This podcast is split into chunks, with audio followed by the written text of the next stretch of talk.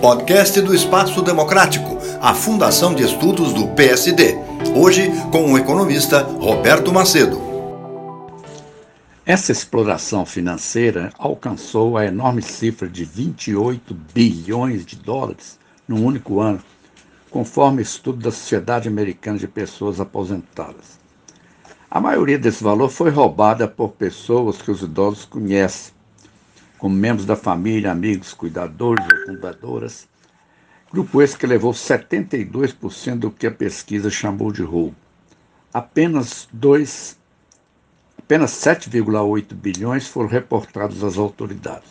Os que conhecem as vítimas procuram acessar suas contas bancárias e para correções são sugeridas maior educação financeira dos idosos, treinamento de empregados que acompanham as atividades deles é, e aprimoramentos tecnológicos. Foi sugerido que idosos tenham um assessor de confiança para supervisionar suas contas e transações financeiras.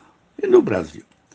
Desconheço pesquisas desse tipo, mas soube de alguns casos. Por exemplo, o da filha única de uma senhora idosa que deixou a mesma em frente a uma casa de repouso, dizendo que ia consertar um automóvel voltaria logo em seguida. Deixou com a mãe duas malas, dizendo que não podia levá-las no carro porque talvez tivesse que deixar o veículo no mecânico. Não voltou mais para buscar a mãe acolhida na casa.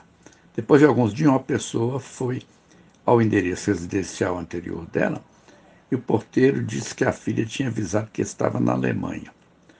Depois descobriu-se que aquela senhora estava um pouco senil e havia assinado um documento de transferência de seu patrimônio para a filha e o marido. Outro caso.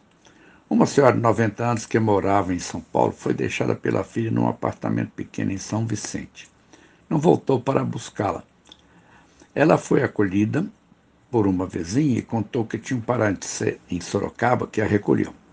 Ela também assinou uns papéis e perdeu o patrimônio para um cunhado depois que a irmã dela faleceu.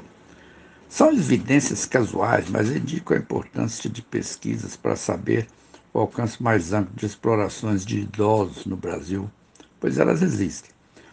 Com pesquisa ou sem pesquisa, minha sugestão é de que as famílias dos idosos, dos idosos devem destacar uma ou mais pessoas de sua confiança para acompanhar o que se passa com suas operações financeiras. Roberto Macedo, é economista e consultor da Fundação Espaço Democrático do PSD.